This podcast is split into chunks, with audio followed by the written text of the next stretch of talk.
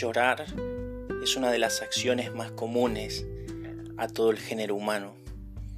No importa cuán pequeños seamos o cuán viejos seamos, siempre nuestra vida está atravesada por lágrimas.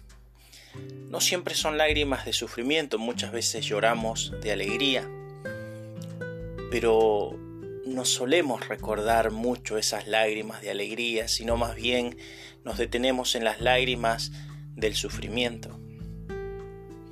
El rey David tuvo una etapa difícil al inicio de su experiencia al servicio de Saúl.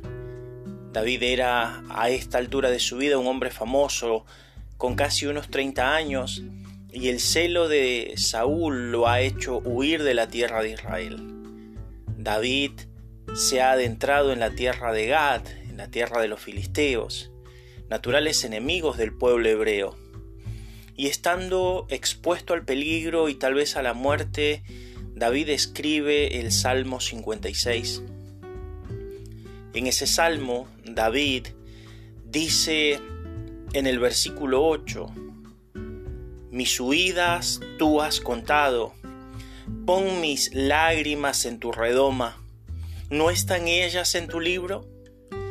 David está hablando de lo más profundo de su corazón a Dios y expone su dolor. Le dice, Señor, tú conoces cuánto vengo huyendo.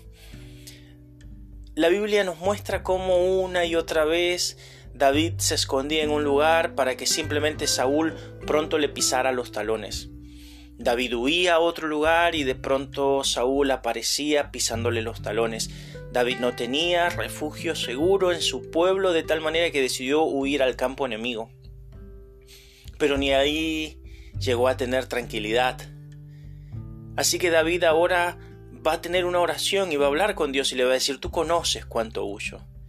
Te puedo asegurar que si tú, como yo, estamos huyendo de algo, el Señor conoce el esfuerzo que hacemos luchando con aquellas cosas que sentimos que nos pisan los talones para hacernos daño. David no es ajeno al dolor y tampoco a las lágrimas, por eso él le dice al Señor, pon mis lágrimas en tu redoma. Una redoma era un pequeño recipiente, un pequeño frasco. Se utilizaba en el tiempo bíblico para guardar el aceite para la unción de los reyes o para guardar los perfumes más costosos. Con esta expresión hebrea David está queriendo dar a entender el valor de sus lágrimas para Dios. Son algo precioso para el Señor. Tal vez eran lágrimas en soledad, tal vez eran lágrimas que nadie vio o nadie oyó en medio de esa queja de David, en medio de su dolor. Sin embargo, no son ajenas de Dios y lo que podemos decir es que no hay lágrima de la cual Dios no se haya dado por enterado. David nos revela que Dios tiene un sefer, un libro, donde están anotadas cada una de nuestras lágrimas. Lágrimas que tal vez tú y yo a esta altura de nuestra vida ya hemos olvidado. Para Dios no han quedado en el olvido, Él las recuerda. La Biblia nos habla mucho acerca de las lágrimas. Cuando uno lee el Salmo 126, en el versículo 5 y 6, el salmista dice, los que sembraron con lágrimas, con regocijo segarán.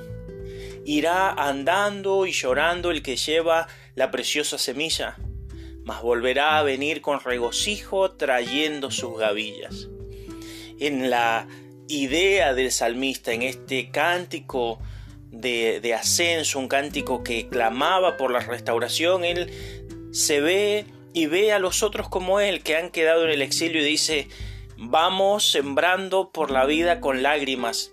No es fácil lo que nos está pasando, no es sencillo vivir esta experiencia, sin embargo, hay tareas que no se detienen y vamos en la siembra con lágrimas una y otra vez, pero sabemos que cuando se dé el tiempo de volver a la naturalidad, cuando se acabe, cuando habramos cruzado el valle de las lágrimas, volveremos con gozo, con regocijo, porque la cosecha no será como la siembra. Fue una siembra con lágrimas, la cosecha es con gozo.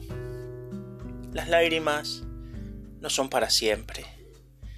Hasta el día de hoy todos nosotros hemos pasado por experiencias de dolor y lágrimas, pero las lágrimas cesaron. Y tras las lágrimas vino el consuelo, y tras el consuelo la paz, y tras la paz el gozo. Es una consecución de sentimientos que nos llevan de sentirnos que estamos en lo más hondo hasta volver a lo más alto. Dios no es ajeno de nuestras lágrimas. La Biblia casi culmina revelándonos que al final de la historia, cuando estemos delante del Señor, Él mismo se tomará un tiempo para terminar de enjugar o de secar nuestras últimas lágrimas. Porque llegaremos al cielo y seguramente será una lágrima de gozo, de regocijo, o una lágrima donde meditemos en todo lo que pudimos hacer de más y no hicimos por estar sumergidos en tantas otras cosas en las cuales cotidianamente nos sumergimos. Sin embargo, sea de gozo o sea de pesar, será la última lágrima que derramaremos y el Señor se tomará la tarea de secar y consolar esa última lágrima. De allí en más, la Biblia nos revela que no habrá más lágrimas por toda la eternidad. Nos gozaremos, ya no habrá lágrimas, ni tristeza, ni dolor, ni enfermedad, ni muerte. Esas cosas están dadas para esta etapa de la vida aquí en la tierra, pero cuando estemos plenamente viendo al Señor cara a cara, esas cosas se acabarán. Tus lágrimas, mis lágrimas, ya están en la redoma del Señor. Él las ha contado, Él las ha tomado como algo precioso y las tiene contenidas. Así que Llorar es algo que desde el nacimiento a la tumba es una experiencia humana. Somos seres frágiles, somos seres emocionales, fáciles de quebrar aún. El hombre o la mujer más dura tiene en su haber días de lágrimas. Las lágrimas no son un problema. Las lágrimas no son algo que muestre debilidad. El mismo Jesús ante la tumba de su amigo querido Lázaro, quien llevaba muerto ya tres días, al ver el dolor de las multitudes alrededor que lloraban a Lázaro, hizo que Jesús llorara. Y cuando estuvo frente a la ciudad de Jerusalén y la vio desamparada, dispersa como oveja sin pastor, también algunas lágrimas cayeron de sus ojos. El Señor es sensible y no es ajeno a las lágrimas. Él, que nos ha creado de manera perfecta, nos ha puesto esta capacidad de llorar, de expresar nuestras emociones más profundas por medio de lágrimas. Así que si hay una lágrima recorriendo tus mejillas, tranquilo, tranquila, pronto el Dios de toda consolación secará esa última lágrima. Hoy todavía es tiempo de llorar, pero ya llegará pronto el día donde no lloraremos más. Como siempre, terminar esta reflexión haciendo una pregunta.